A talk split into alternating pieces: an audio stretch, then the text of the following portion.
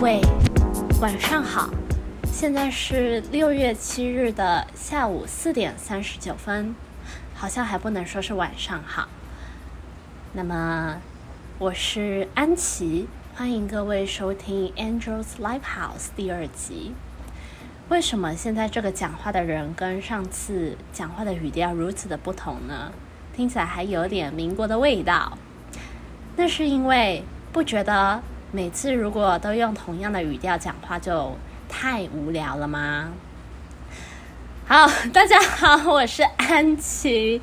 到底要讲几次？好啦，首先就是，呃，其实我讲话的音频真的是超多种的，然后自己的状态也真的是像二十四个安琪一样，就是会切换，一直切换。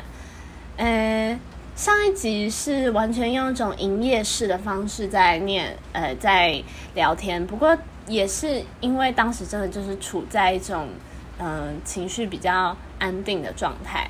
那今天我想要用一点可能比较平常跟呃平辈，尤其熟人讲话的声调，来跟大家分享这一集的内容。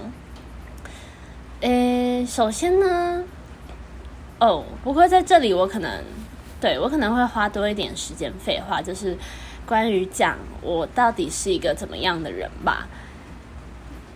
我觉得我在每一个状态给别人看到的都是真实的我，即使那些状态真的是完全就像不同的人，但我也不知道，可能我自己的大脑也会进行这种所谓我想要一直在不同的样貌，就是以持续的切换，才可以让我觉得有趣吧。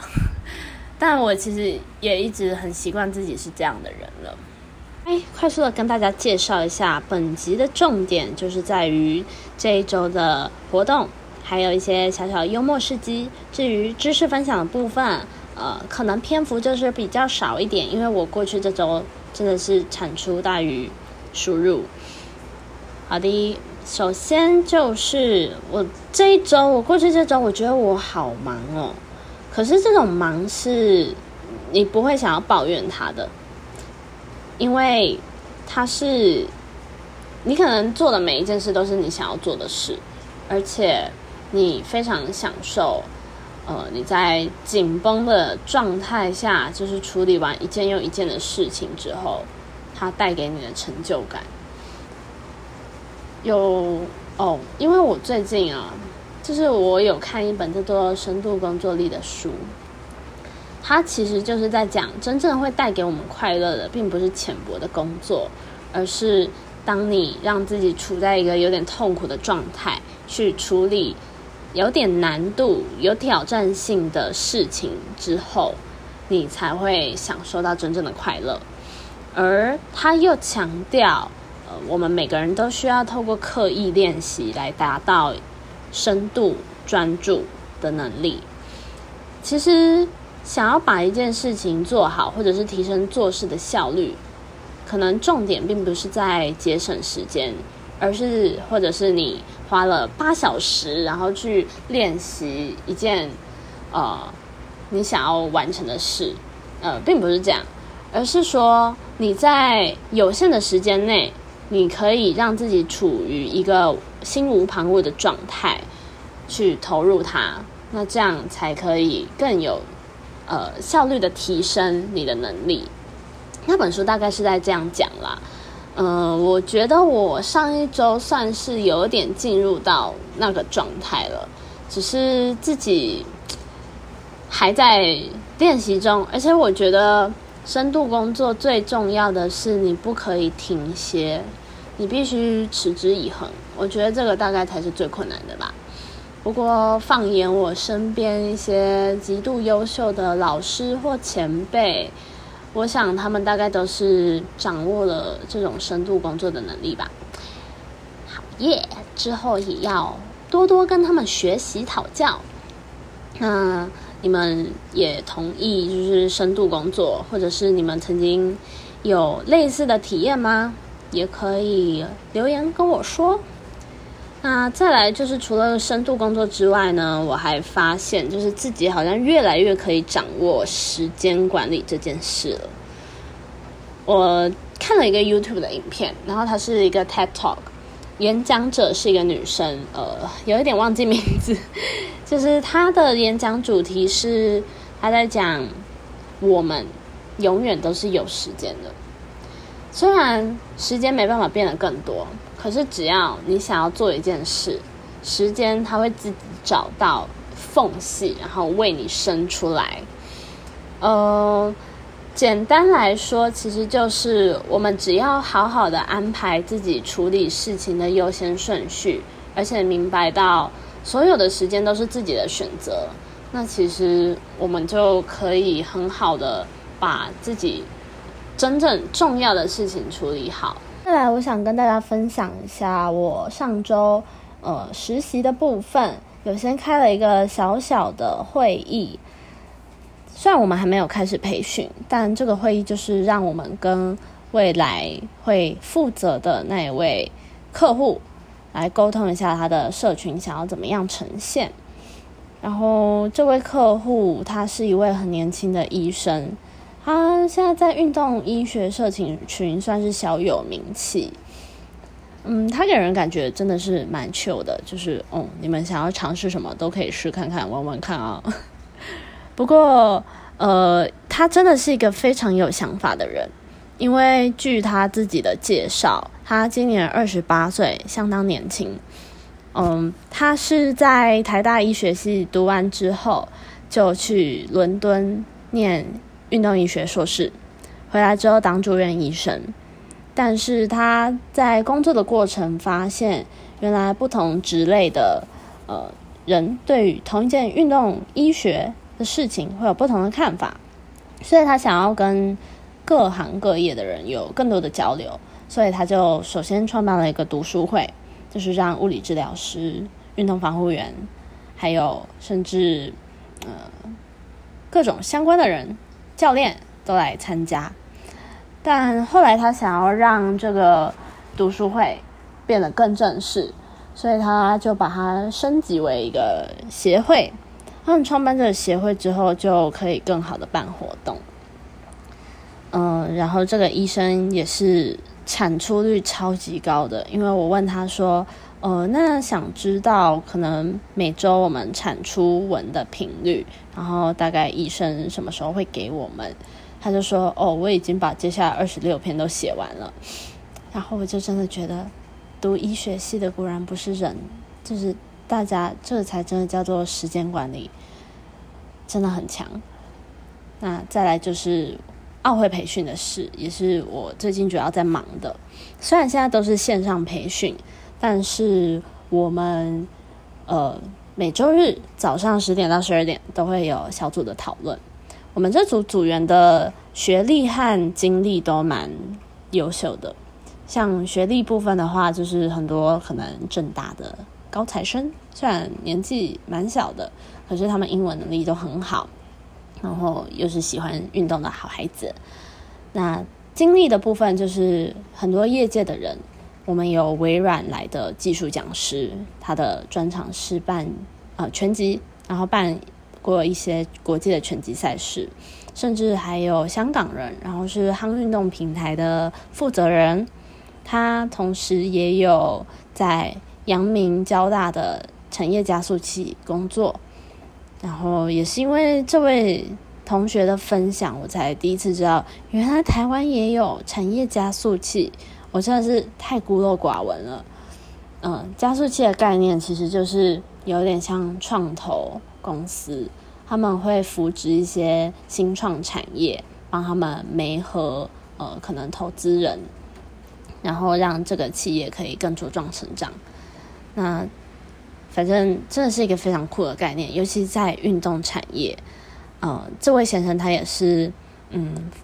有说他们的客户是一些国外，然后想要来台湾发展的运动品牌，我觉得超级酷哦。好，然后我们甚至还有一位组员是 Nike 签约的滑板选手，然后他非常有名啊。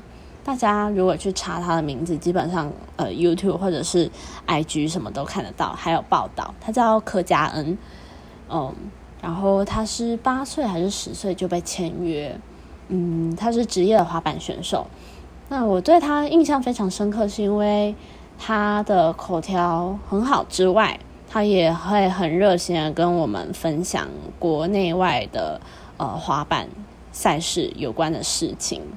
就让我们，呃，在做专题方向的时候，可以更好的聚焦，算是蛮热心的吧。而且看 Be Heroes 帮他做的那个运动纪录片，哇，真的是非常好看。就是不管是剪辑、音乐，还是这个把他的个人特质，就是呈现非常有魅力，大家可以去关注看看。好，那奥会培训是这个周末我们会第一次的和组员实体的见面，哇，我还蛮期待的耶。嗯，不知道会不会变成粉丝见面会啦，但是 总之就是实体的交流总是见面三分情嘛。哦，好的，那再来就是我上周最开心的一件事之一，就是去了伤心欲绝的演唱会。老实说，我是在我人生的低潮的时候开始非常非常喜欢听《伤心欲绝》。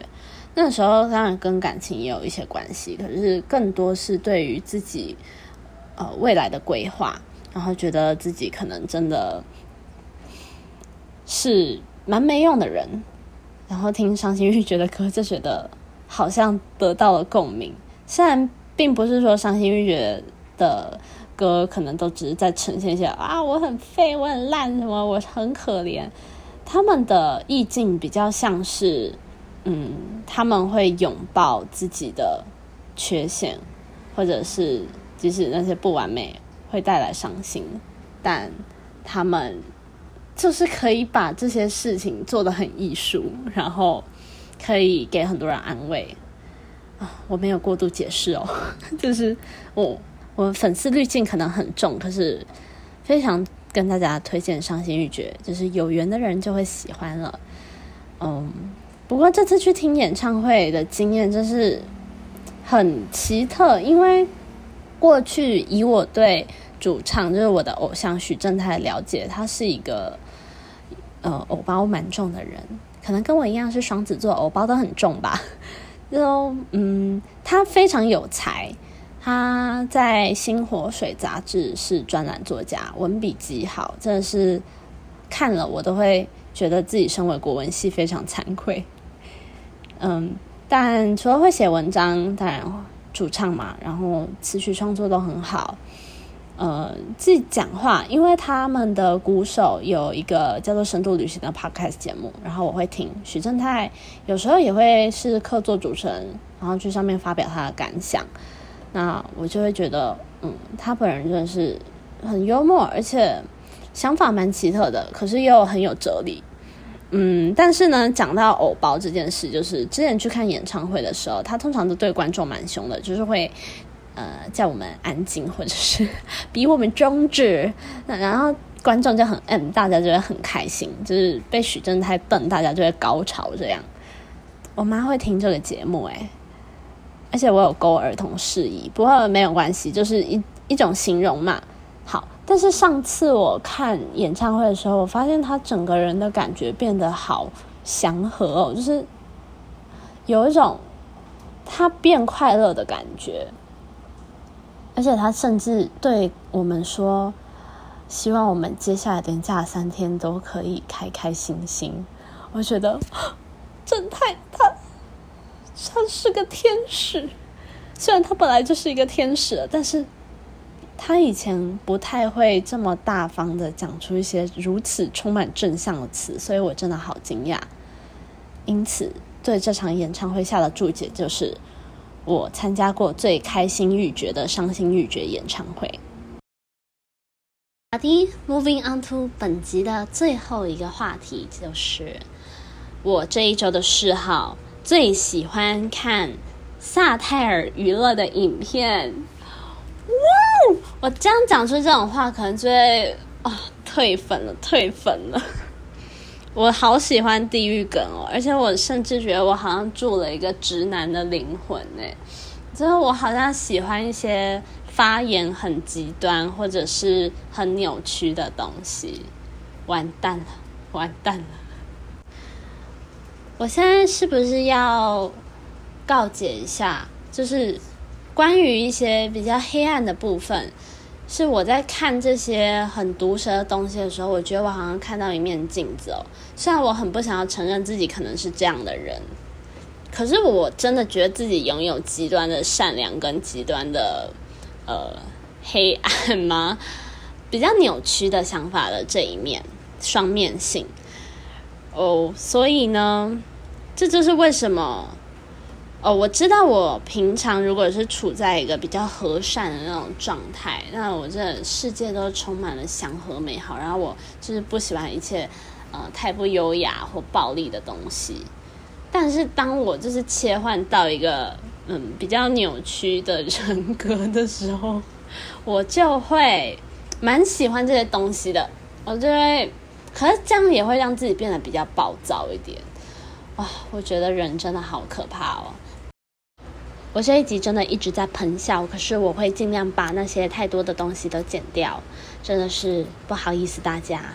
究竟我下周会不会已经买了曾博恩的有趣的演讲课程大礼包呢？但是我不会爆雷的，所以大家我们下周见喽！等等，我是不是还没有念评论？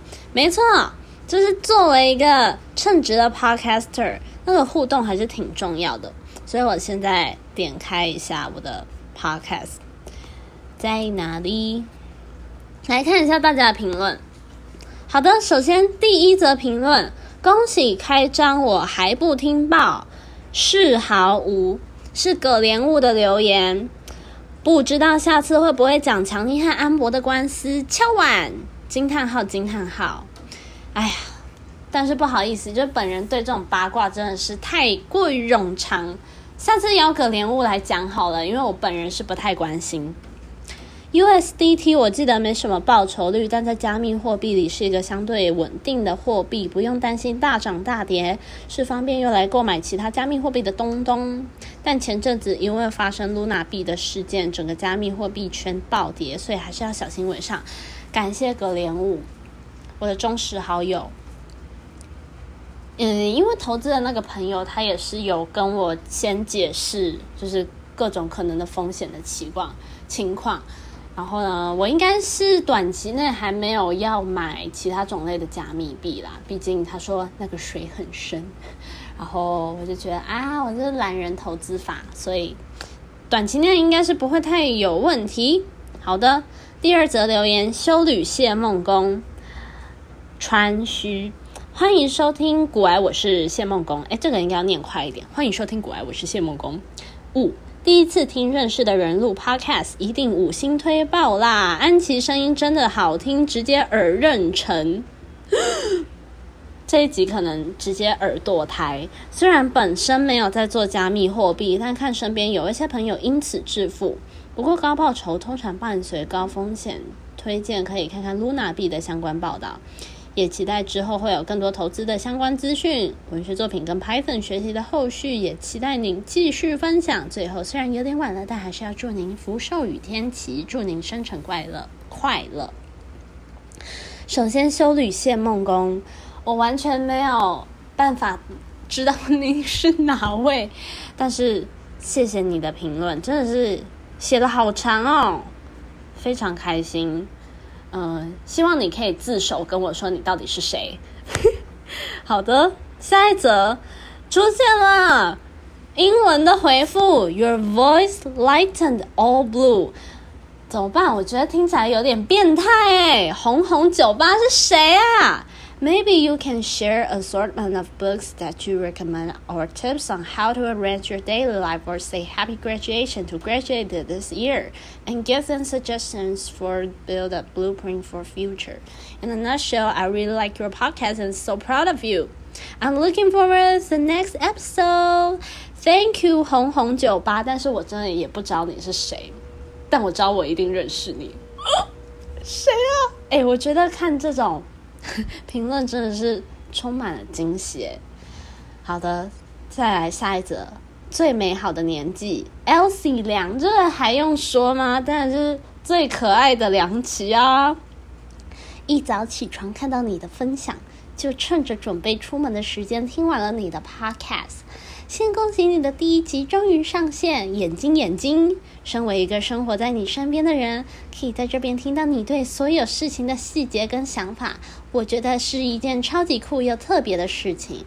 实在佩服你的勇气跟执行力，也觉得你特别棒，支持你兄弟！感谢 Elsie，真的是女孩子果然最暖心了，对吧？这样讲好像很那个，但是他那天留完言，他就跟我说，而且他他还把留言从一开始的骚昂复制到这边，真是感谢 Elsie 的用心良苦。再来是一三七二八四七三九七四八四五星好评。